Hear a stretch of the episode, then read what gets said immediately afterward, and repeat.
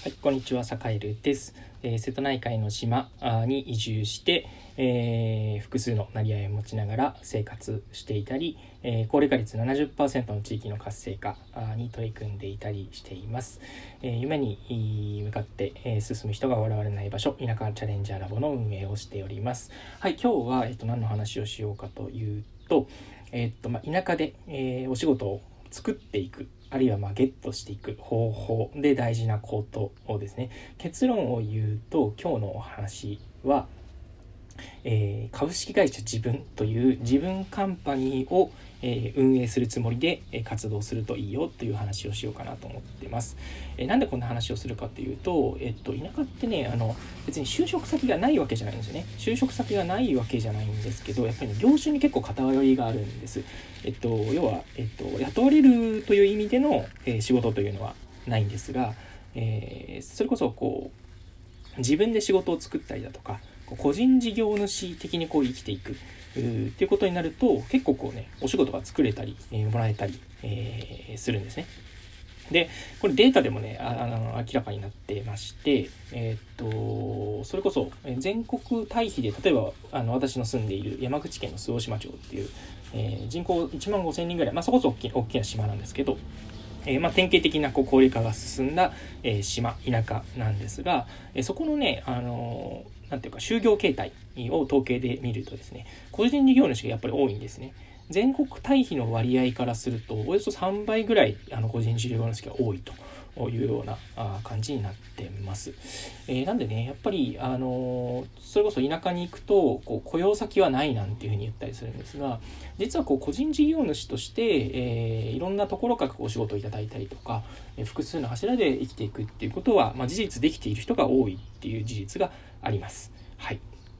というところを踏まえると、じゃあ、なんていうか個人事業主として生きていくってどういうことなの？っていうところ、なかなかね、あの、想像つかないと思うんですよ。あの、サカエルも、えー、こういう、こういうふうに偉そうに言ってますが、2018年まではサラリーマンでした。で、サラリーマンだったんですけど、えっ、と、今では、えっ、と、個人事業主として、え、それこそ、えっ、と、収入の弱地は10本以上確保してね、えっ、と、何があっても、なんていうか、え、どの柱がこう潰れても大丈夫なように今生きているという完全なこう個人事業主ですね。はい、でそういうふうになれたこう心構えのなんですが、え、まあ、株式会社自分を運営してるんだとういうつもりで、えやるといいのかなと思ってます。具体的には、えっと、やっぱり株式会社自分運営してるってなるとね、あの、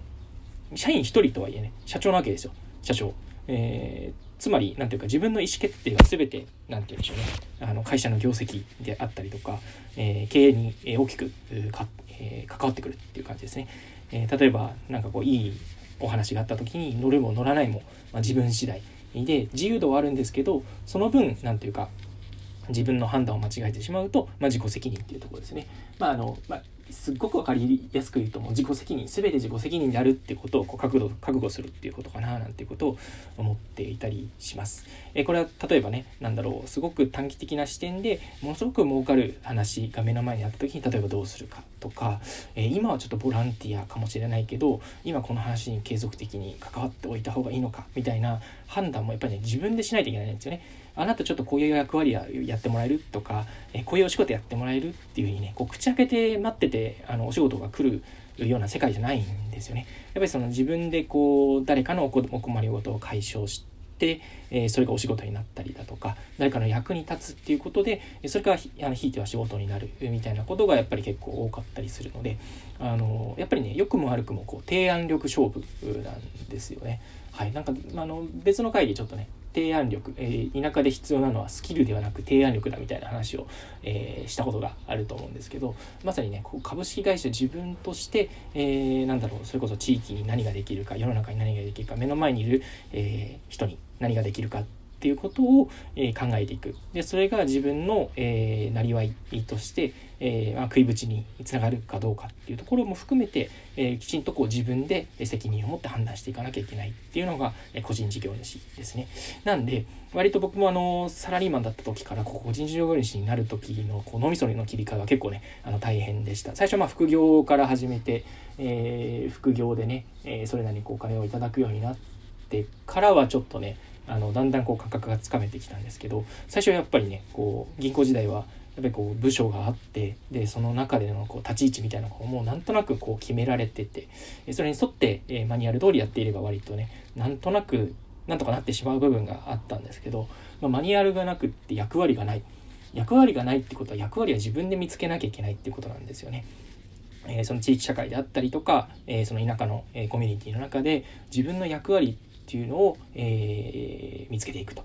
いうところがすごく必要になってくるのでやっぱり自己責任あの株式会社自分っていうのを運営しているっていうつもりで、えー、物事に当たる